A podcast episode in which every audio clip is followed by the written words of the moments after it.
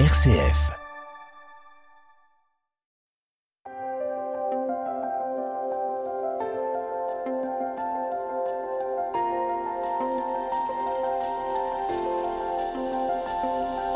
Et si c'était mieux demain? Une émission RCF présentée par Marie-Claire Galin-Martel en partenariat avec la Sherpa économique de Grenoble École de Management.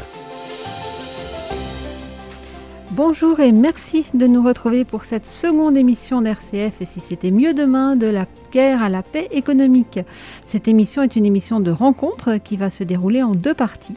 Dans une première partie, nous allons écouter des invités nous donner leur vision du sujet, nous raconter leur expérience. Et puis dans une deuxième partie, nous vous proposons une table ronde. Nous retrouverons nos invités et des participants qui auront écouté la première partie de l'émission. Ces participants vont interpeller nos invités et peut-être vous retrouverez-vous, chers auditeurs, dans les questions, les réactions de nos participants. Alors, dans l'émission d'aujourd'hui, nous allons nous intéresser à un sujet qui fait parfois la une des médias, la souffrance au travail. Et nous avons décidé de nommer cette émission Le travail entre souffrance et épanouissement. Alors presque sur le ton de l'humour quelque peu cynique, nous avions sous-titré cette émission On n'est pas là pour rigoler. Peut-être, dirait un psychologue, pour mettre à distance quelque chose qui est douloureux, la souffrance au travail, parce qu'en effet, on n'a pas envie de souffrir au travail. Beaucoup cherchent au contraire dans leur travail une source d'épanouissement. Mais tous ne la retrouvent pas. Le travail n'est pas censé faire souffrir. Il y a quelque chose d'anormal à associer ces deux mots. Le Code du travail prévoit d'ailleurs que c'est la sécurité qui doit primer au travail. Et les entreprises ont intérêt à avoir des salariés en bonne santé pour être au maximum de leur performance. En même temps, la notion de travail renvoie aussi à des idées d'effort. Le travail est un vrai travail s'il coûte un effort au travailleur. Sans oublier une étymologie possible du mot travail, le bon vieux tripalium, instrument de torture. Alors peut-être qu'il faudrait commencer par là pour évoquer la souffrance au travail, définir le travail et en quoi, dans quelle mesure il peut faire souffrir. C'est ce que nous allons demander à nos invités. Alors nos invités, Dominique Steyler, bonjour. Bonjour. Donc, euh, vous êtes docteur en management, ancien officier pilote de chasse de l'aéronautique navale et vous avez été coach mental d'équipe olympique. Aujourd'hui, vous accompagnez des managers et des dirigeants en France et à l'étranger. Euh, au sein de Grenoble École Management, vous avez créé en 2012 la chaire de recherche paix économique, mindfulness et bien-être au travail, dans laquelle vous travaillez autour de la notion de paix économique. Et vous avez une, approche opérationnelle et pragmatique des relations humaines. Bonjour Dominique. Bonjour, bonjour. Ça vous convient comme présentation Tout à fait. Alors avec nous pour cette émission, Agnès Naton. Bonjour. Bonjour. Donc vous avez effectué votre carrière dans les ressources humaines à France Télécom et vous vous êtes engagé très tôt dans le milieu associatif auprès des plus démunis au sein de l'éducation populaire et du syndicalisme à la CGT. Et vous avez fait de ce dernier engagement votre profession. Vous avez occupé de multiples responsabilités dans votre syndicat en Haute-Savoie et puis au bureau confédéral pendant dix ans et vous êtes actuellement secrétaire général de la CGT Auvergne-Rhône-Alpes et membre du Conseil économique, social et environnemental régional. Tout à fait. Et pour compléter l'équipe d'invités, le docteur Daniel Garin. Bonjour docteur. Bonjour. Donc vous êtes médecin avec une première partie de carrière en tant que médecin des armées, tout d'abord en hôpital militaire, puis médecin-chercheur, spécialiste du risque biologique, et vous êtes professeur agrégé du Val-de-Grâce depuis 2004. Aujourd'hui, vous êtes médecin du travail depuis six ans. C'est une reconversion réalisée à l'issue de votre retraite militaire. Vous avez développé un autre domaine d'expertise, celui de la santé au travail. Aujourd'hui, vous exercez en Oison. Vous êtes responsable du pôle montagne chez MT2I, un service de santé au travail interprofessionnel en Isère, qui regroupe environ 7000 entreprises sur les territoires de Grenoble et le sud de l'Isère, dont l'Oison, le Trièvre et le plateau mathésan. C'est tout à fait ça. Alors, messieurs, dames, comment est-ce que vous définissez le travail, Agnès Naton Et en quoi est-ce qu'il peut faire souffrir? Dans quelle mesure il peut faire souffrir le travail? Alors j'ai longuement réfléchi à cette question. C'est vrai que la définition du travail n'est pas si aisée. Euh, et euh, je vous avoue que ce week-end, j'étais sur Paris, je déambulais dans les rues et je suis tombée sur une affiche d'une association de la Cité de l'Industrie qui définissait euh, leur exposition par le titre suivant Le cœur et la main. Et j'ai dit mais c'est bien sûr, c'est exactement ça. parce que alors du coup, j'élargis un peu le propos, enfin, disons qu'une définition assez large, hein. parce que l'acte de travail, c'est vraiment la condition fondamentale, première de toute vie humaine, de toute société et du vivre ensemble pour répondre aux besoins, aux besoins fondamentaux de nos semblables. Alors, c'est vrai qu'aujourd'hui, il y a un certain nombre de salariés qui pourraient me dire oui, mais mon acte de travail nourrit avant tout les actionnaires. Euh, donc, c'est sûrement un, sujet sur, sur lequel nous reviendrons. Mais oui, c'est vraiment par la main que, que l'homme s'est différencié peu à, peu à peu de l'espèce euh, animale et qu'il est devenu un être de pensée, un être social et sociable et c'est aussi par la main qu'il a acquis peu à peu des, valeurs qu'il porte et transmet depuis euh, des millénaires. Et là, on touche le cœur. on touche le cœur, donc les valeurs euh, de ce qui fait société ou ce qui devrait faire société autour des valeurs de liberté, d'égalité, euh, de fraternité, de, solidarité. Alors, ce que je veux montrer par là, c'est que oui, le travail, on l'évoque souvent comme un statut euh, le statut du travail, le statut social, le statut économique, le statut juridique. Mais euh, je pense qu'avant tout, le, travail, son noyau, c'est, renvoie à, l'appartenance du vivant, à la place de l'humain, euh, à sa place dans le monde, et euh, nous invite à, à, réinterroger en permanence l'activité humaine pour, euh, pour faire société et euh, répartir cette richesse créée par le travail au service de tous. Et alors, c'est quand on a un souci avec sa place dans le monde, quand on est en souffrance au travail? Alors, aujourd'hui, bien évidemment, quand on se place dans, dans, une entreprise, ce que je peux, moi, constater en tant que, que syndicaliste, hein, expert du travail, au moins qui, observe le travail, euh, c'est vraiment la perte de sens et, la finalité euh, du travail, de mon point de vue, qui, euh, qui fait souffrir aujourd'hui. Pourquoi je travaille Pourquoi je produis Dans quel but Dans quelle finalité Est-ce que c'est encore une fois pour répondre aux besoins immédiats de mes semblables ou est-ce que c'est pour répondre aux aux besoins des, actionnaires. Hein. Euh, ces, fameux 1%, euh, 99%, les 1% les plus riches, les 99% qui, créent euh, la valeur travail. Parce qu'aujourd'hui, ce qu'on que, ce qu'on peut constater, et je crois que la crise sanitaire le met vraiment en exergue, c'est qu'on a, on a observé un, travail complètement désincarné, notamment on l'a vu chez les soignants, euh, qui s'est perdu, y compris dans les services publics, euh, euh, dans la rentabilité à tout prix. je vous renvoie au livre de Supio sur la gouvernance des nombres, par, par, exemple, au détriment de la qualité, du bien travaillé et de l'efficacité pour une efficacité économique, ou du moins cette réponse aux besoins. Alors j'avais envie de vous citer l'exemple de ma fille qui débute son travail comme chef cuisinière et euh, voilà, elle, contractualise euh, son, contrat de travail, euh, un CDI. C'est une chance pour une jeune. Et puis, donc, le, patron lui dit, bah, écoute, voilà, tu as ta cuisine, tu as ton équipe, tu, tu y vas, mais quand même, il y a un budget qui est celui-là. Je dis, ok, pas de problème. Donc, c'est une jeune qui, qui a envie de bien faire, envie de bien travailler. Donc, elle elle développe euh, ses qualités, ses compétences, et puis euh, un jour, euh, on lui dit, ben, il va falloir que tu resserres un peu plus encore et, encore un peu plus, et puis, et puis, donc dans la foulée, elle se rend compte que le même patron va acheter des, tartes myrtilles congelées, je, ne citerai, pas l'endroit, mais qu'en plus, il les vend beaucoup plus cher qu'un gâteau fait maison.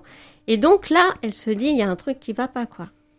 On me demande de bien travailler, on me demande d'avoir de l'autonomie dans mon travail, euh, ce que je fais du mieux possible avec euh, le, budget qui m'est imparti.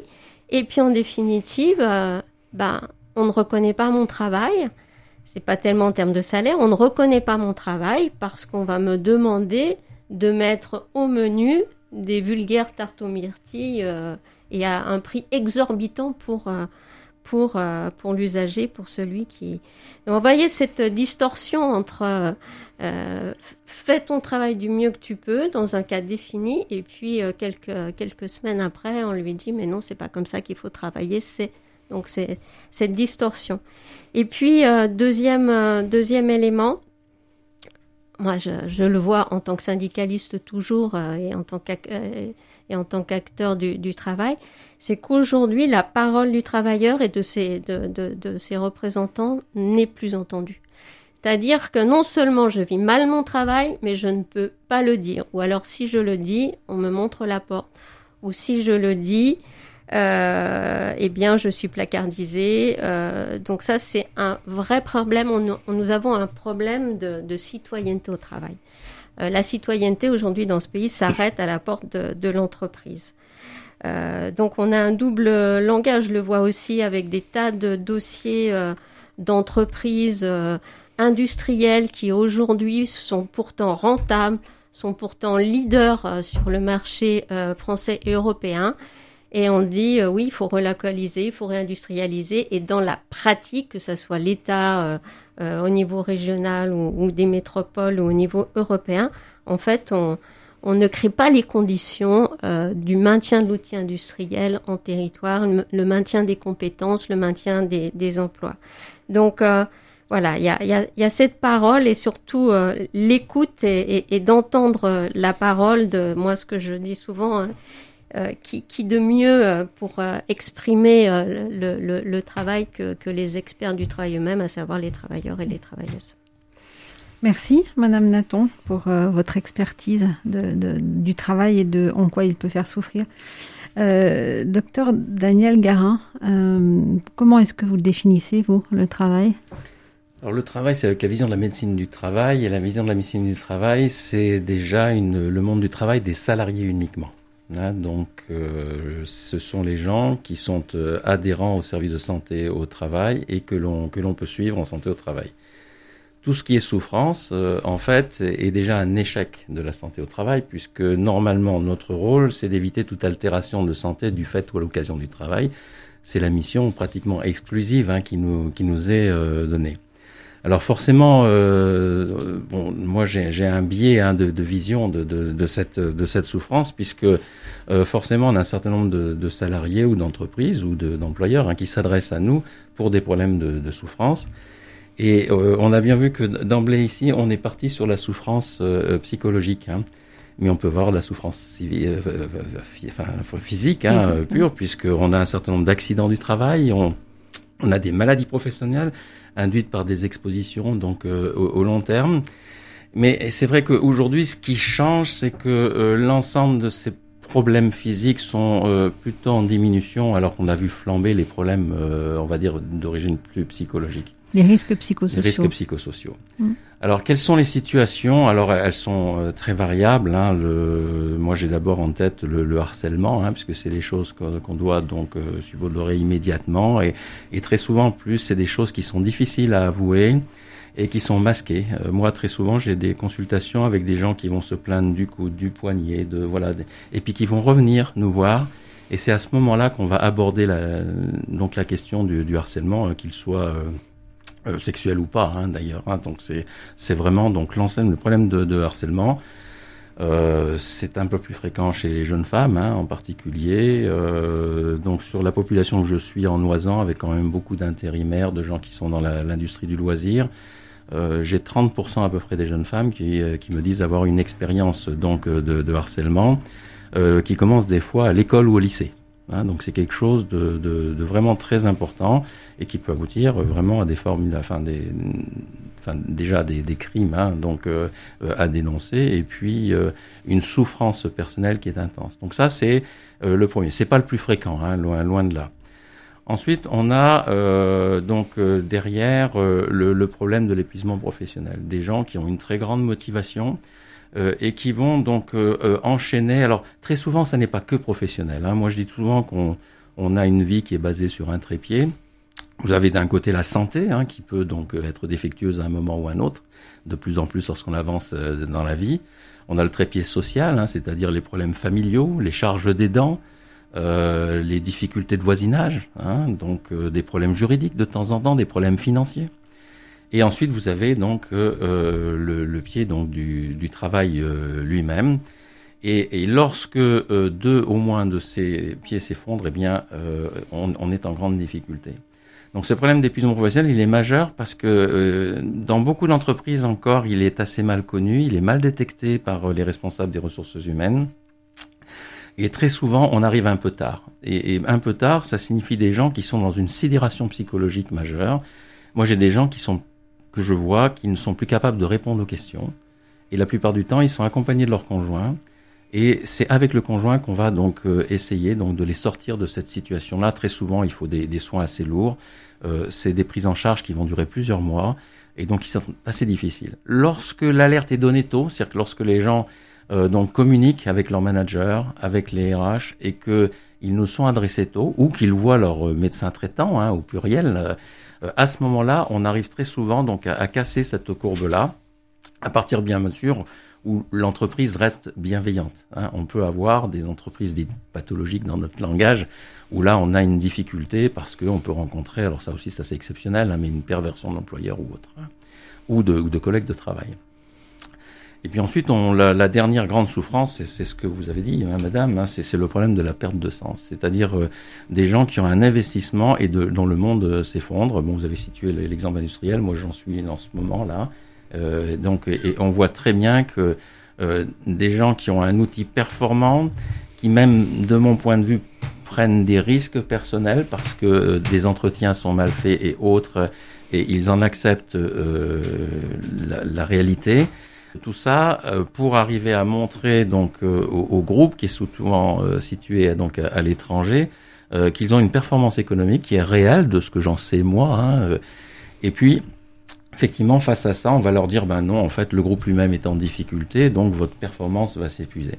Et ça voilà c'est la troisième. Alors cette perte de sens elle peut se faire aussi parce qu'on a des mises au placard, hein, vous l'avez décrit, c'est-à-dire des gens qui, qui ont une grande performance et en fait, souvent, c'est, moi, je me suis rendu compte que dans des sociétés, c'est un peu nécessaire. C'est-à-dire que lorsqu'on arrive à un certain niveau de poste, il faut plusieurs personnalités pour répondre au poste parce qu'on peut avoir justement une perte de l'un d'entre eux. Et donc, ça signifie qu'à un moment, il y a des gens qui sont écartés.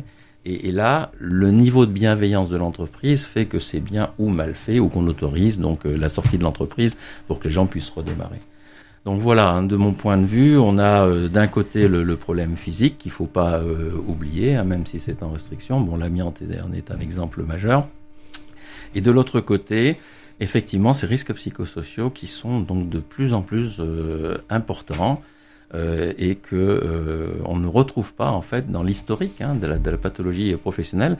Alors que même à l'époque, les situations de professionnels étaient bien moins confortables et bien plus dures qu'elle ne pouvait l'être euh, aujourd'hui. Donc il y a très probablement une évolution sociale hein, qui, euh, qui accompagne en fait ces difficultés en, même temps que euh, la perte de sens dont on a déjà parlé s'impose aux travailleurs dans certains cas. Merci docteur. La souffrance comme altérité de la santé. Qu'est-ce qu'il en dit le, chercheur en, en, paix économique, Dominique Steyler? Comment vous réagissez à tout ce qui vient d'être dit? Avec plein de, avec plein de points d'accord, je cherchais dans tout ce qui était dit comment j'allais bien pouvoir compléter tout ça. Si, je prends la, question de départ de qu'est-ce que le travail et que je prends une entrée classique, ce serait de dire toute activité humaine de production, de création, de réparation, dont l'objet est de pouvoir vivre ensemble et de contribuer au bien commun.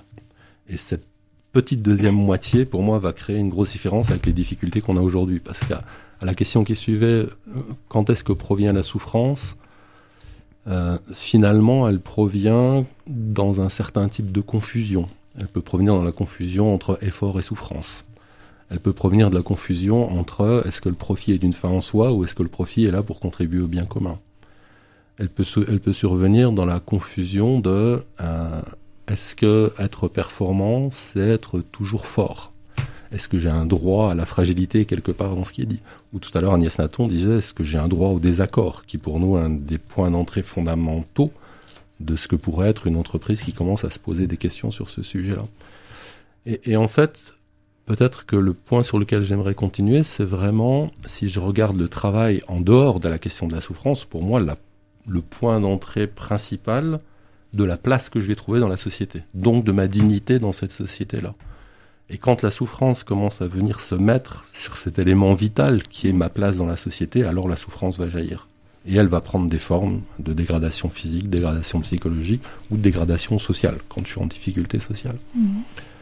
J'ai vraiment cette, sensation qu'on navigue continuellement parce que quand il y a travail au sens le plus physique du terme, il y a une génération d'énergie et il y a aussi une génération de de fatigue, au sens quasi mécanique de la chose, eh ben on a du mal à sortir de ça. Et quand je dis on a du mal, c'est peut-être bien qu'à un moment donné, il y a aussi des, moyens de d'utiliser la question du travail à des fins qui ne sont pas tout à fait celles pour lesquelles il a été prévu. Enfin, si je remonte au point de départ, pourquoi les hommes se mettent ensemble pour travailler ensemble? Bah, Parce qu'ils disent ensemble, on travaillera mieux, on produira mieux pour qu'on puisse vivre correctement. Et j'ai l'impression que cette chose-là toute simple est, complète, est perdue à un moment donné. Peut-être qu'Agnès Nathan parlait de ça d'une autre manière tout à l'heure, mais quand on a créé cette chaire sur la paix économique, notre point d'entrée a été de dire, et notre point voulant dire les chercheurs et les dirigeants qui sont mis autour de la table, a été de dire le but d'une entreprise est de s'inscrire dans la cité, de renforcer le tissu social et de contribuer au bien commun. Point. Ça, c'est son but. Et pour atteindre ce but, ben, un ensemble d'objectifs et de moyens et dans ces objectifs, il peut y avoir sa pérennité, il peut y avoir sa compétitivité, il peut y avoir sa profitabilité. Point. Mais s'il y a profitabilité, on repose une autre question derrière qui est un profit, pourquoi faire? Si, si à un moment donné tous ces éléments commencent à dériver, euh, la question de ma place dans tout ça, la question de ma main, à quoi elle vient contribuer, puis juste après celle de mon cœur, puisqu'une fois que ma main a contribué, pour rebondir là-dessus, si, si ma contribution de la main, soit elle va mal parce qu'elle est coupée, soit elle va mal parce qu'à un moment donné, je perds complètement l'intérêt de cet investissement, alors la souffrance va apparaître. Et puis, peut-être que ça lancera quelque chose, j'en sais encore rien, mais pour moi, dans souffrance, il y a vraiment quelque chose qui est de l'ordre d'une douleur exagérée, ou de quelque chose qui vient surajouter à la douleur. Dans l'effort, je peux admettre la douleur. Il y a des tas de gens qui vont certainement nous écouter, qui sont dans des travaux physiques, et quand je fais un travail physique, il peut y avoir une douleur qui apparaît à un moment donné.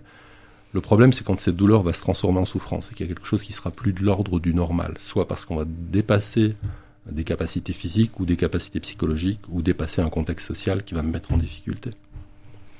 Dans la souffrance au travail et dans les risques psychosociaux, on parle beaucoup du stress. Euh, comme si aujourd'hui, ça devait être une compétence euh, quasi universelle de tous les travailleurs, la gestion du stress. Parce que le monde va plus vite, parce que les entreprises ont de plus en plus d'exigences. Quelle place vous lui donnez, vous, le stress, dans, votre définition du travail et dans votre définition de la souffrance? Qu'est-ce qu'on en fait? Moi, je lui donne une place très académique, donc quelque chose de très large qui vient recouvrir tout un ensemble de situations qui dit qu'à partir d'un moment où il y a une activité, il va y avoir mise en tension. Et que cette mise en tension, quand elle va atteindre un certain seuil, elle a fini par être qualifiée euh, de stress l'étymologie de stress, ça vient de stringere en latin, qui était mettre, sous, mettre en, lié en fait, mettre sous contrainte en fait. Et, dans une certaine mesure, elle n'est pas forcément pathologique. Là aussi, si, si je suis quelqu'un qui travaille, qui pour ce travail fait un effort et qui de cet effort tire une récompense, ne serait-ce que la satisfaction d'avoir contribué au collectif, le stress choisi ou la tension choisie de cette activité va être plutôt bien vécu. Par contre, si soit elle n'est pas choisie, soit elle est imposée, soit elle est paradoxale, soit elle déborde mes capacités à faire face à la situation, à plus réussir à m'y ajuster, alors il va y avoir une dégradation qui va arriver sur les différents pans qu'on a évoqués, pans psychologiques, social ou, ou physique.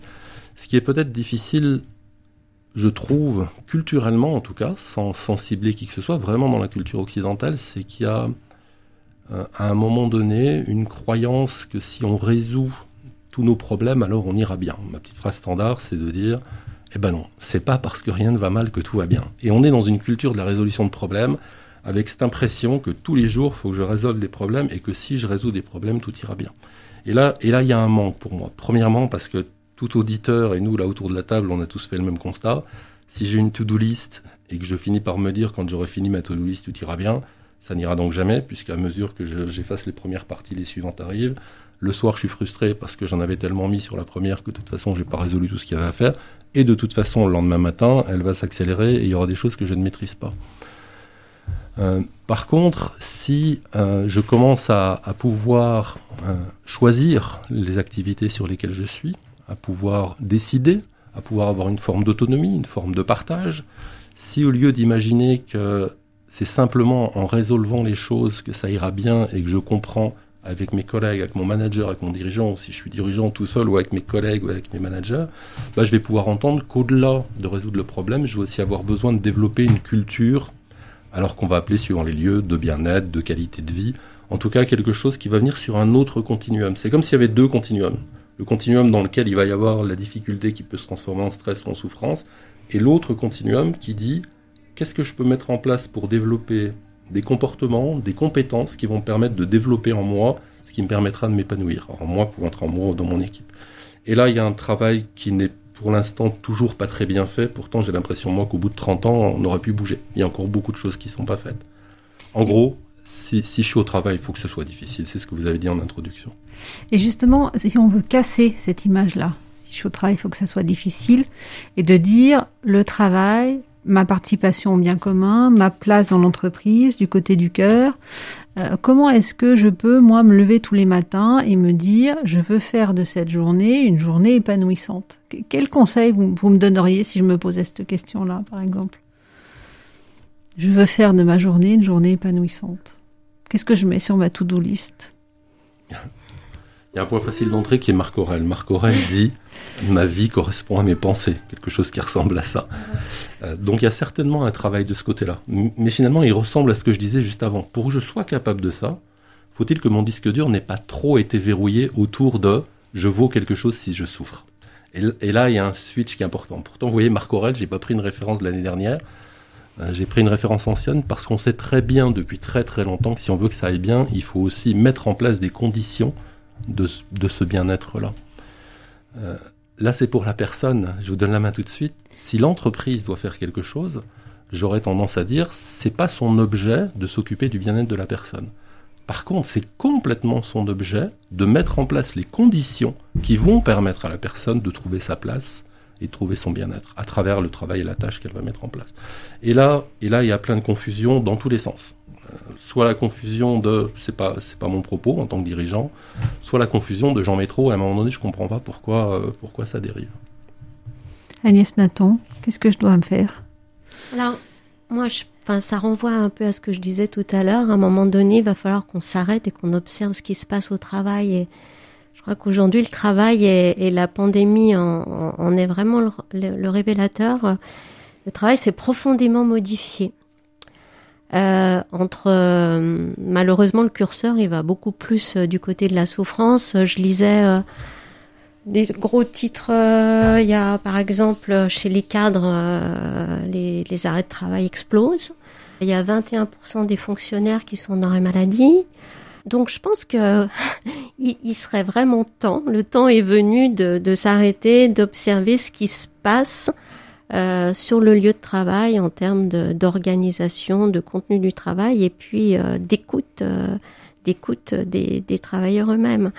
Parce que quand on regarde ces modifications, ce qui vient très fortement, c'est de dire moi j'en ai ras-le-bol qu'on contrôle mon travail en permanence. Il y a besoin de liberté, de, d'autonomie dans, dans le travail il y a ce besoin. Alors c'est vrai que le télétravail euh, est un petit peu le, petit bout de l'iceberg, mais cette volonté de, de concilier les temps de travail, les temps personnels, mais plus encore, euh, voilà, j'attends quelque chose en retour du travail que je fournis.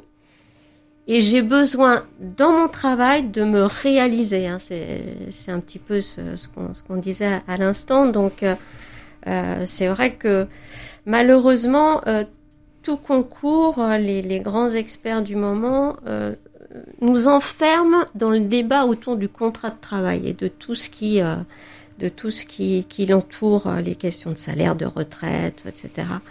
Or, moi, il me semble qu'il faut absolument observer ce qui se passe au travail, prendre ce temps-là. Et en même temps, je pense qu'aujourd'hui, euh, les, salariés, c'est d'un un contrat moral dont ils ont besoin. D'accord. Donc je pense, je, réfléchis et je j'habite presque en pensée mon travail. C'est ce que je disais tout à l'heure entre les promesses, les mensonges. Euh, aujourd'hui, enfin les grandes tendances, c'est les arrêts de travail, c'est-à-dire euh, quand je suis plus d'accord, en fait, comme je n'arrive pas à le dire, comme je n'arrive pas à être écoutée, et effectivement euh, les, organisations syndicales ne sont pas, pas mieux écoutées, eh bien, euh, je m'arrête. Dans la pire des cas, je me suicide. Ou alors aujourd'hui, je m'en vais. Enfin, je pense qu'on a besoin de regarder ce qui se passe autour des emplois non pourvus, de la pénurie de main-d'œuvre, vous faites une rue, c'est je recrute, je recrute, je recrute. Enfin, je veux dire, ça doit nous interroger. Et ça doit interroger l'ensemble des acteurs du travail. Alors, on verra si dans la deuxième partie de l'émission, vous allez être interrogé sur ce sujet-là. Rapidement, parce qu'on arrive vraiment à la fin de cette première partie, euh, docteur Daniel Guérin, comment je fais pour m'épanouir au travail? Déjà, quand on, parle de stress hein, sur le plan médical, euh, on, va, on va distinguer deux stress. Hein. On a du stress euh, aigu, hein, donc qui est euh, à l'origine d'une mobilisation des moyens de l'organisme pour affronter une situation de danger. Donc, si vous avez une voiture qui vous arrive dessus et que vous sautez de pas de côté, cette situation de stress est profitable. certaines personnes l'utilisent justement pour affronter des périodes de, de risque. Ça peut être une stimulation, c'est une capacité de mobilisation de ces moyens qui est importante. Le seul problème, c'est que euh, cette accoutumance aboutit ensuite à une forme chronique et cette efficacité de l'organisme sur le stress euh, aigu eh bien, mobilise donc de façon des fois définitive des moyens et donc on arrive très rapidement à un épuisement physique et avec ses conséquences psychiques. Donc la, première chose, c'est que euh, ce qu'on essaie, enfin moi ce que j'essaie de faire, c'est vraiment de, de montrer aux gens que le stress est lié à une particularité et la plupart du temps, c'est tout simplement une incertitude. Et cette incertitude, elle peut être génératrice de danger. Est-ce que l'entreprise va être maintenue? Est-ce qu'elle va disparaître? Est-ce que je vais obtenir ma promotion? Est-ce que mon chef ou mon équipe avec lequel je m'entends bien donc va devoir partir, etc. Et donc euh, très souvent, en travaillant déjà uniquement en, discutant sur ces éléments-là, c'est faire reconnaître donc euh, que les gens euh, donc sont soumis donc à ces à ces efforts et à ces pressions-là, euh, on arrive à leur faire diminuer euh, les moyens. La deuxième euh, approche que j'ai très souvent, c'est de considérer que tout le monde n'a pas les mêmes performances physiques, intellectuelles. Tout le monde ne peut pas courir le 100 mètres en moins de 10 secondes. Et là aussi, la tolérance au stress, elle varie avec l'âge, hein, et elle est plutôt en diminuant hein, avec l'âge. Et donc, au bout d'un moment, moi, ce que j'essaie, c'est de faire prendre conscience aux gens, parce que très souvent, lorsqu'ils arrivent à ce stade-là, ils sont à leur limite, et que s'ils veulent donc continuer donc euh, avec une efficience professionnelle et puis recréer une euh, donc une sorte de, bonheur, enfin d'activité heureuse dans l'ensemble de leur vie, il faut absolument qu'ils arrivent à diminuer éventuellement la pression, y compris leurs objectifs professionnels, pour pouvoir rééquilibrer donc euh, leur vie générale. Merci docteur pour ces conseils. Alors on arrive au, terme de la première partie de l'émission. Euh, Agnès Maton, docteur Daniel Guérin, Dominique Steller, merci pour ces expertises et ces éclairages. Et puis nous allons être rejoints par deux personnes qui nous ont sagement écoutés pendant cette première partie et qui vont euh, vous questionner. À tout de suite dans Et si c'était mieux demain?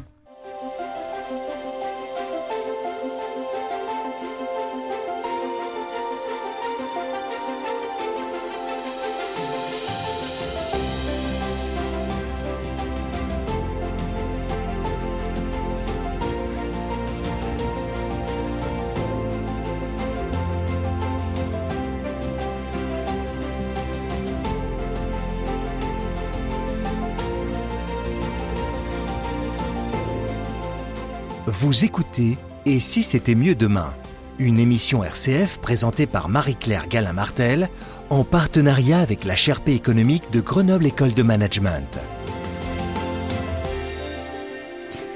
Si vous nous rejoignez, bienvenue dans cette émission. La thématique d'aujourd'hui est le travail entre souffrance et épanouissement.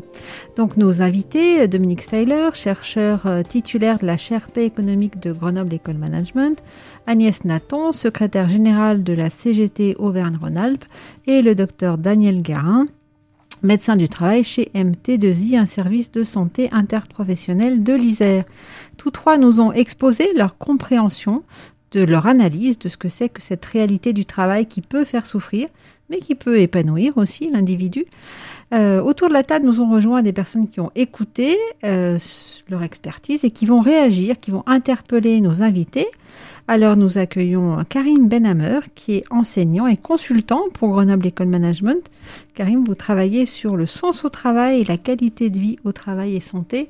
À vous l'honneur de la première question à nos invités. Merci de me donner la parole. Donc, euh, je vais commencer par une remarque qui contextualise la question.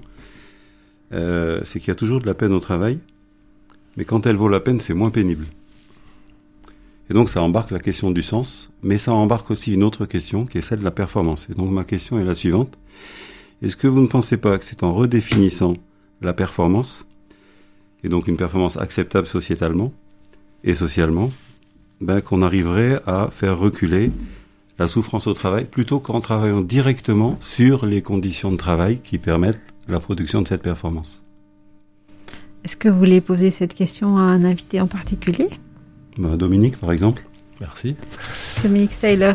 Je vais, je vais prolonger l'exemple. Enfin, ma réponse, elle serait oui, puisque c'est une question courte, j'aurai une réponse courte. J'y rajouterai quelque chose, peut-être en redéfinissant aussi l'intérêt du profit, ce que j'évoquais tout à l'heure si à un moment donné, on est dans une croissance perpétuelle, à profit perpétuel, et, un profit dont on ne sait plus trop à la fin qui doit servir, ou en tout cas on s'en doute, mais on n'arrive pas à le poser, alors, alors ça devient clairement plus compliqué. Et pour moi, profit et performance vont, vont se tenir à cet endroit-là dans la question qui est posée. Et effectivement, c'est, ça peut, la question, elle va aussi toucher euh, et la dimension individuelle, et la dimension du collectif, et la dimension organisationnelle et du but de l'organisation dans, son contexte environnemental. Mais de façon plus générale, la, question elle est posée à l'ensemble de la société. Qu'est-ce que c'est qu'aller à l'école quand je suis gamin? Est-ce que l'objet c'est d'être bon en maths? Est-ce que l'objet c'est d'avoir un bac avec mention très bien? Est-ce que l'objet c'est d'avoir un bac avec mention très bien pour ensuite un travail qui me permettra d'avoir un haut salaire? Y a là la, la, question pour moi elle recouvre tout, tout ce qui s'étire là derrière. Et le lien de la dimension du travail va être impacté par ça. Il y a, quelque chose que j'ai adoré il y a quelques années en lisant les travaux de, de la Finlande sur son modèle éducatif qui disait, dans son Education Act, faisons de nos enfants des enfants épanouis pour qu'ils aient une chance de devenir des adultes responsables. Et il disait bien pour qu'ils aient une possibilité de devenir des adultes responsables. Et là seulement, ils pourront se poser la question de l'intérêt ou du but ou du niveau de la performance à atteindre. Performance et souffrance au travail. Vous avez envie de réagir, euh, Agnès Nathan? Oh bah oui. je pense, enfin, je, je, partage ce qui vient d'être développé, mais je pense que ça renvoie, euh, voilà, on détermine la performance, mais ça renvoie quand même en permanence à, à, la question pourquoi je vais me mettre, je, je, vais développer cette performance, pour quelle finalité? Il y a la question de, de la temporalité, parce qu'aujourd'hui, on est quand même dans, dans, dans une dans une course à la rentabilité, court-termisme, euh, qui nie complètement au final la qualité et l'efficacité. Et donc il faut redéfinir euh, cette temporalité pour permettre aux travailleurs de faire leur travail de bonne façon afin qu'ils euh, qu'ils soient heureux au travail et, et satisfaits de, du travail qu'ils effectuent. Et puis la troisième chose en lien avec ce que, ce que disait Monsieur Garin, euh, c'est la question de la sécurité. Je crois qu'aujourd'hui, euh, il serait bon également de regarder comment on redonne de la sécurité au travail. Au lendemain de la Seconde Guerre mondiale, on a été en capacité de créer la sécurité sociale santé.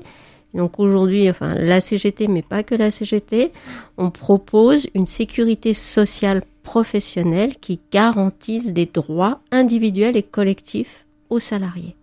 Docteur, est-ce que les personnes qui viennent en consultation chez vous vous parlent de leur performance? Est-ce que c'est un, un, objet de discussion quand on va à la médecine du travail? Alors, ça peut l'être indirectement, c'est-à-dire que lorsque les gens viennent pour dire je n'y arrive plus. D'accord. Et donc là, on revient donc euh, au problème de, de, de la base, c'est-à-dire moi je me souviens d'un d'un champion de basket américain là et on lui demandait mais quel conseil vous donnez pour euh, arriver à votre niveau? Et lui, il avait juste répondu play comfortable, c'est-à-dire jouer confortablement. Et en fait, dans sa réponse, il signifiait que euh, on peut très bien bien jouer euh, au niveau du lycée ou à la NBA. Euh, le principe est donc de bien adapter ses capacités à ce qui est demandé et à ses objectifs. Ça, c'est quelque chose qui est fondamental. Mais pour que ça passe, on revient à ce que vous évoquiez sur la sécurité, c'est-à-dire que lorsque on a la capacité donc d'être neurochirurgien. si on n'a pas cette capacité-là, il faut pouvoir, si on a un autre métier de professionnel de la santé, s'y retrouver aussi. Et donc, il faut qu'il y ait une valorisation, donc à la fois financière et dans la reconnaissance, qui soit faite sur euh, euh, les sur les différents métiers. Et c'est ces deux éléments qui sont euh, pour moi importants. La reconnaissance, on l'a vu dans les métiers de deuxième ligne hein, pendant pendant la crise sanitaire, d'un côté, et puis donc de bien cibler le bon niveau des gens qui euh, travaillent euh, à un niveau un petit peu. Moi, j'ai des exemples. Hein, j'ai des, des, camarades de ma promotion euh, qui ont eu des difficultés à, à, finir leurs études de médecine, etc. Lorsque je les vois maintenant, je me rends compte qu'ils ont souffert toute leur vie parce qu'ils étaient en limite de compétences. Et ça, c'est quelque chose de, de, fondamental. À l'inverse, des gens qui, euh, par bravade familiale, euh, crise d'adolescence, n'ont pas terminé les études qu'ils étaient capables de fournir, ils vont se retrouver en dépendance de gens qu'ils sentent très rapidement comme étant moins performants, plus, enfin moins performants qu'eux, et ça, ça crée une situation de, de, souffrance qui est importante aussi. Donc pour moi, c'est ces deux éléments fondamentaux hein, la reconnaissance à son niveau de la compétence, et ensuite une généralisation donc euh, de la reconnaissance sociale et financière de l'ensemble des fonctions nécessaires à la société. J'ai un petit point que je voudrais rajouter, hein, qui, va rebondir. C'est, il me semble aussi qu'un des soucis de cette reconnaissance de la performance, c'est très clairement qu'on est dans une culture hyper individualiste. Et, tant que ça sera la question individuelle qui va générer la performance, on aura beaucoup de mal à la pensée collective et du coup à la ramener à un niveau dans lequel le collectif va pouvoir suivre. C'est une anecdote aussi, mais je vais la faire très rapide. Cet été, je ne sais pas si vous avez vu ça, une athlète est tombée dans un 800 mètres, s'est relevée, puis finalement a gagné la médaille d'or. Dans les jours qui ont suivi, j'ai vu un tweet où on voyait cette vidéo et il était indiqué le lâche abandonne, le faible n'en est pas capable, seul euh, celui qui est puissant pourra arriver au bout. Ce qui m'a fait hurler, ce qui m'a fait réagir certainement trop violemment. Mais on voit, on voit, on voit dans ce tweet toutes les valeurs, tout ce qui est poussé dans notre société qui dit seul compte celui qui gagne. Le reste n'a pas d'intérêt.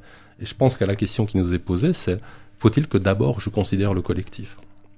Et ça rejoint la question de la place que vous évoquiez tout à l'heure, la place du vivre ensemble, la place du, du bien commun. Euh, nous accueillons euh, Cécile Prost. Cécile, vous êtes euh, directrice d'un cabinet de conseil en communication. Vous travaillez sur euh, l'accompagnement des dirigeants et vous vous intéressez à tout ce qui concerne la gouvernance des entreprises. Alors, quelle est votre question? J'aimerais savoir si euh, les personnes autour de cette table connaissent des entreprises où ça se passe bien. Et oui, la responsabilité des entreprises. Tout à l'heure, le docteur Garin a parlé d'entreprises bienveillantes. Oui, alors donc euh, au moins des entreprises où ça se passe mieux, en tout cas. Hein, je peux pas bien sûr euh, aller, enfin connaître tout ce qui se passe dans les entreprises. Nous, nous sommes indépendants hein, en tant que service de santé inter-entreprise. Oui, alors je, je, vous avais parlé des, des entreprises dites pathologiques, hein, là où on sait que ça va mal se passer. Euh, très souvent, d'ailleurs, euh, si on a l'occasion de rencontrer les inspecteurs du travail ou même les représentants syndicaux, on retombe sur les mêmes structures. À l'inverse, il y a des gens qui font, euh, voilà, des entreprises. Alors souvent, c'est des moyennes ou grandes entreprises ou des entreprises euh, familiales qui ont quand même des capacités euh, financières. Ce sont des, entreprises qui fonctionnent bien et qui utilisent une partie donc de, leurs moyens euh, pour faire euh, bien de l'aide au handicap, pour faire des opérations de prévention de la désinsertion professionnelle. Et, ça, c'est quelque chose de, fondamental. et il faut des moyens. Hein, donc faire une évaluation psychologique de, quelqu'un qui a fait un accident vasculaire cérébral, par exemple, pour le maintenir dans son travail, c'est des coûts très importants. Hein, et, je pense que beaucoup de sociétés ne peuvent, enfin d'entreprises ne peuvent pas le faire, et en particulier tout ce qui est micro et petite entreprise. Les artisans sont saturés par euh, euh, leur activité technique et leur activité administrative et n'ont pas de temps hein, donc pour gérer ces, ce, ce, type de, de problème. Donc je pense que oui, euh, certaines entreprises sont bienveillantes et je pense qu'on on peut arriver donc à avoir un tableau et des audits de ce niveau de, bienveillance et d'investissement dans le bien-être au travail et dans l'aide euh, aux démunis, c'est-à-dire ceux qui ont euh, donc euh, eu une difficulté. C'est des choses, à mon avis, qui sont tout à fait possibles. Et ma deuxième question, on a parlé donc des conséquences d'un mode de fonctionnement dans les entreprises.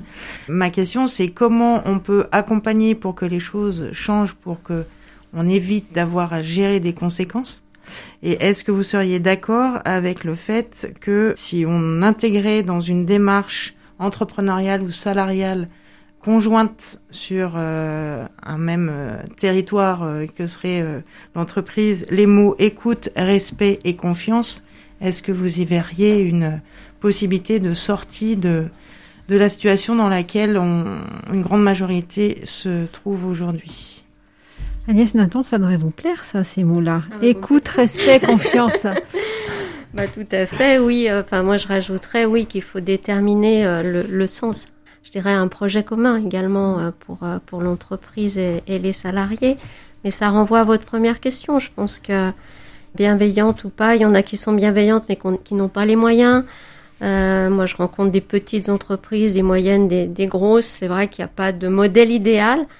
Par contre, je suis assez persuadée qu'il y a besoin de dialogue social dans une entreprise. Il y a besoin de, culture du, respect, et des travailleurs et du travail et des représentants euh, des, salariés. Il y a besoin de reconnaissance, mais je développe pas, ça a été euh, largement euh, évoqué. Il y a besoin de moyens et d'outils. On a des tas d'outils qui existent. il y en a qui ont disparu. Moi, je regrette forcément la disparition du CHSCT, justement, qui, qui permettait de pas être le, le, nez dans le guidon et de pouvoir engager des, de, la prévention, la prévention des risques euh, pour éviter euh, que, justement les, personnes se retrouvent dans des situations de souffrance et d'une manière collective d'appréhender les choses à partir euh, bien sûr de l'individu, mais d'avoir une réponse un peu plus collective. Et aujourd'hui, le CSSCT, comme vous le savez, n'est pas obligatoire dans les entreprises de moins de 300. Donc c'est et d'autre part, euh, tout, tout, ce qui était euh, vraiment au cœur euh, des missions du CHSCT, les enjeux de prévention ont disparu. Et je trouve que c'est une catastrophe forcément pour, pour justement aller dans le sens de l'écoute, du respect et, de la confiance. Pour rebondir, comment est-ce que dans une école de management, Dominique Styler, vous préparez les futurs managers à, à faire en sorte d'être dans des entreprises où ça se passe bien? En préparant le système d'éducation à entendre que c'est ça vers quoi il va falloir préparer les jeunes à ce que ça se passe bien. C'est presque pour l'instant encore un vœu pieux. Il se passe des choses, il y a des évolutions. Ça va rejoindre en partie la première question. Ma sensation à est-ce qu'il y a des endroits où ça se passe bien? Ma sensation et mon optimisme me fait dire oui. Il y a des endroits où ça se passe bien, puis je trouve qu'il y a un joli élan. Mon côté plus sombre me dit aïe aïe aïe, qu'est-ce qu'on peut utiliser les quelques endroits où ça se passe bien pour venir masquer tous ceux où ça se passe pas bien? Et, là, je suis d'accord avec Madame Nathan dans ce qu'elle disait tout à l'heure. C'est il y a, y a un tel engouement ces dernières années sur ce côté positif que ça vient freiner et masquer tous les endroits dans lesquels ça dysfonctionne. Maintenant, j'ai un point que je trouve toujours compliqué, c'est bien et mal sont deux notions morales qui me sont un peu compliquées dans la situation. Je préfère beaucoup partir d'une strate initiale qui est de dire la vie aussi entre ce qui concorde et ce qui discorde. Et la question, c'est qu'est-ce qu'on fait pour tenter que ça concorde quand ça discorde? Donc, est-ce que c'est bien, est-ce que c'est mal? Je ne sais pas, parce que quand on dit des entreprises où ça se passe bien, on pourrait sous-entendre que tout doit être positif et que ça doit être sympathique. Je peux très bien imaginer que ça se passe bien dans une situation très conflictuelle, avoir réglé un, une crise sociale dans l'entreprise, ça aurait été quelque chose de dur, ça aurait été quelque chose qui peut être douloureux, ça aurait été quelque chose de très émotionnel. Mais si on l'a résolu correctement, qu'on a avancé, ça s'est bien passé. Mais là, pour les auditeurs, je pense qu'il y, a vraiment quelque chose à, imaginer, y compris pour certains qui voudraient bien faire et qui ne se rendent pas compte à quel point tout à coup il peut y avoir une dictature du bien. Euh, une entreprise dans laquelle on dit bah tiens on a mis tout en place pour que vous alliez bien, il y a du yoga, il y a des baby-foot, il y a des machins, bah, j'ai même plus le droit de dire que je vais pas bien. Donc il y, a, vraiment des choses là dans la question morale du bien et du mal qui sont pas très simples, euh, qui sont pas très simples à tenir. Et maintenant que je ne dis ça, je ne sais plus exactement quelle était la dernière question. Comment est-ce que vous préparez les managers les étudiants de demain? En tout cas, avant même de dire comment on les prépare, pour moi la véritable question c'est il faut qu'on se pose la question de comment nous voulons les préparer. Si on me dit, et je le crois totalement volontiers, qu'aujourd'hui nous sommes dans des crises économiques, sociales, mais je vais prendre l'écologique puisque c'est la plus visible, euh, et que ces crises sont liées à hyper-compétition, hyper-consommation, globalisation, et là aussi j'ai tendance à le croire, alors ma réponse à ces gens qui disent ça est de leur dire, alors aidez-nous. Aidez-nous, parce que tant que dans ces écoles d'ingé, de management, de Sciences Po, d'université, on préparera les gens tels qu'on les prépare aujourd'hui, alors si le problème c'est le problème économique, bah, même cause, mêmes effets. Donc il y a, une vraie réflexion à mener. C'est pour ça aussi tout à l'heure que je parlais du niveau en dessous, de l'éducation, chez les enfants les plus jeunes. Si on ne pense pas la façon que nous avons d'éduquer nos enfants, je m'étais retrouvé dans une conférence avec des parents, les parents me disaient oui mais si vous parlez de paix, ils ne seront pas prêts à faire face à l'adversité. Mais comment ça? Comment ça, ils ne seront pas prêts?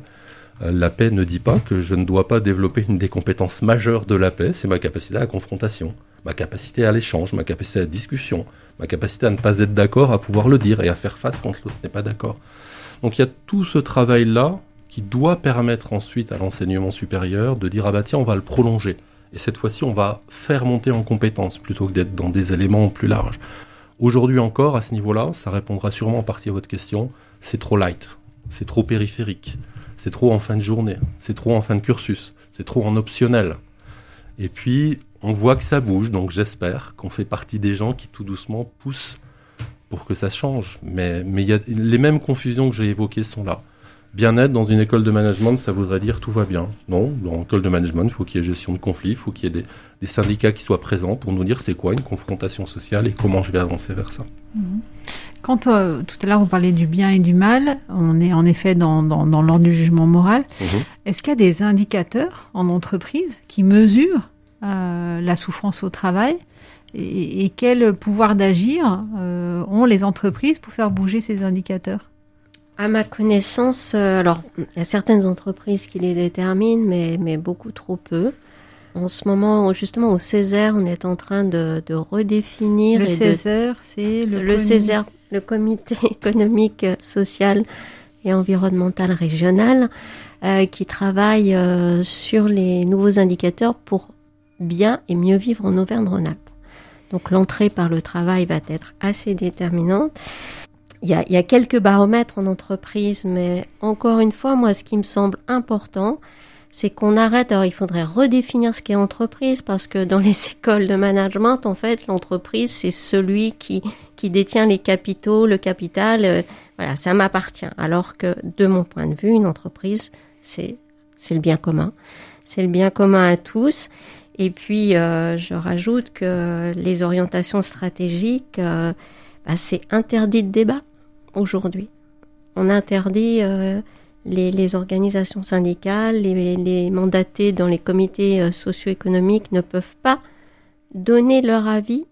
Alors si on les, on les consulte, mais en fait, ils ne peuvent pas produire, ou alors il faut le déléguer à, l'expert, euh, voilà, de nombreux experts, mais le, le, mandaté avec les salariés ne peuvent pas produire je dirais, dans la bonne entente, je veux dire, de comme si, euh, voilà, on, échangeait, si on considère que l'entreprise c'est notre bien commun à tous, eh bien, on devrait pouvoir ouvrir euh, les discussions, les disputes euh, sur les orientations stratégiques. Ça, c'est, ce n'est pas possible et c'est bien dommage parce que justement, on pourrait avoir cette confrontation sur le contenu du travail lui-même. Parce que je ne suis pas persuadée que quelqu'un qui reste dans son bureau à aligner des chiffres euh, et, donc euh, à donner au manager uniquement voilà tes objectifs, je veux même pas savoir comment tu vas y arriver, voilà tes objectifs et euh, on se revoit dans une semaine, puisse dignement savoir ce qui se passe dans le bureau, l'atelier, etc., etc. Et ça c'est c'est dommageable en fait pour pour l'ensemble de la communauté de travail qui encore une fois moi je partage hein, et là, euh, normalement, pour, euh, pour produire du bien commun. Sur la question des indicateurs, en fait, il y a plein d'indicateurs possibles. La question, c'est qui les utilise et comment les utilise. Il y a des indicateurs qui peuvent être très rationnels, taux d'accident du travail, euh, les arrêts, etc. Tout ça, ce sont des éléments qui peuvent être chiffrés. Et il y a des entreprises qui tentent de s'en servir pour en faire quelque chose de positif, j'entends. Après, vous avez des indicateurs qui sont des indicateurs chiffrés mais subjectifs. Quand on fait remplir un questionnaire de satisfaction à un employé ou un questionnaire de stress au travail, etc., on a là des données chiffrées mais qui sont en fait que des, représentations subjectives du collectif qui individuellement a rempli. Après, vous pouvez avoir des indicateurs qui soient réellement collectifs mais qui vont prendre une forme plus subjective. Je peux questionner un panel, je peux dire à mes employés, ben venez, puis on va, on va poser des choses, on va discuter ensemble. Les, outils, les moyens de faire existent. La question, c'est est-ce que j'ai envie de les utiliser? Et l'intérêt, c'est qu'on voit dans les endroits où c'est utilisé que ça fonctionne bien. Finalement, quand on utilise ça et qu'on essaie de s'en servir non pas pour chercher une faute, si je reviens à mon ma question du problème de tout à l'heure, si je ne vis que dans des problèmes, alors je vais chercher des fautes à un moment donné, surtout dans notre culture. Mais si plutôt que de partir de la faute, je pars de qu'est-ce que je fais de cette situation, comment j'avance, alors le dialogue va pouvoir s'ouvrir. Mais je pense sincèrement que ces mesures vont être utiles à un moment donné, mais souvent ma, réserve à moi, c'est euh, a-t-on préparé correctement le manager ou le dirigeant à savoir ce que c'était la mesure, à quoi elle servait et comment elle allait être utilisée après? Je voudrais revenir sur un des, mots du, triptyque euh, de, Cécile Proust, le mot confiance. Comment est-ce que c'est possible d'augmenter euh, la confiance en entreprise, la confiance entre les managers, les managers, euh, les opérateurs, la direction, euh, les clients, les fournisseurs, les opérateurs Docteur Garin. Je suis loin de la médecine sur ce côté. non, mais c'est, pour moi, c'est d'abord de, de, dialogue. Et puis, et puis, donc, je pense que vous parlez d'affronter les situations. Oui, de temps en temps, il y a des dérives.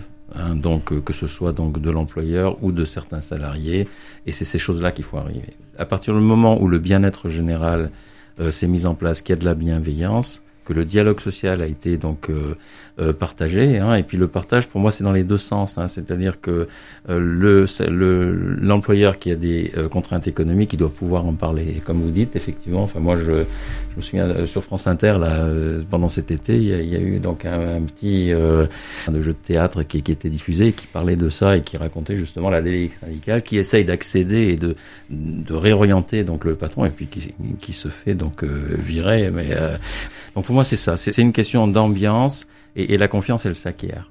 Et, elle s'acquiert à partir du moment où tout le monde joue le jeu, euh, que c'est libre et que les gens acceptent les contraintes des autres.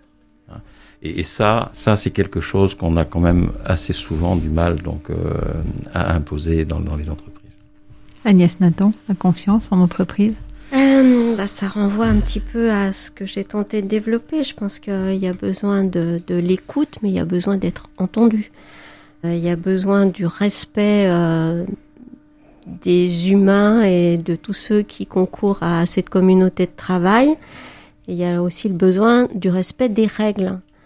Euh, on a beaucoup parlé du code du travail qui était trop épais, etc.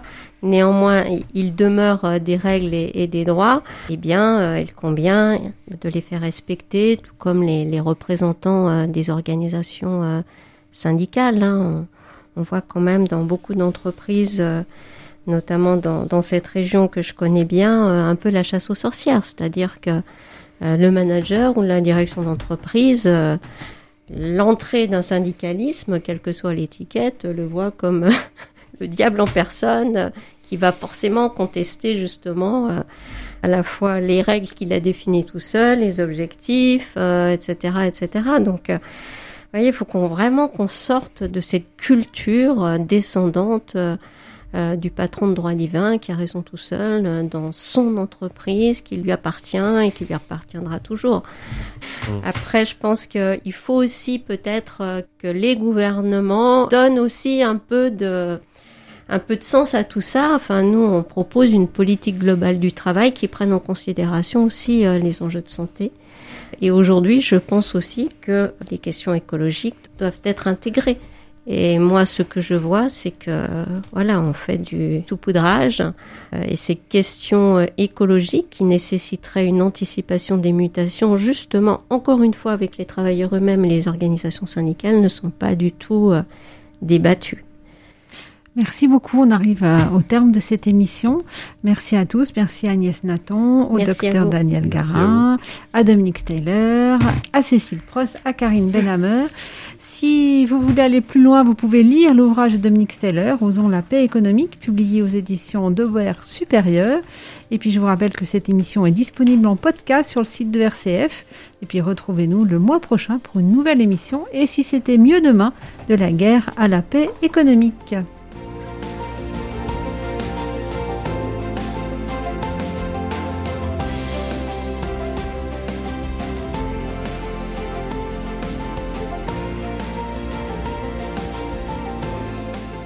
Vous venez d'entendre Et si c'était mieux demain Une émission RCF présentée par Marie-Claire Galamartel en partenariat avec la Sherpa économique de Grenoble École de Management.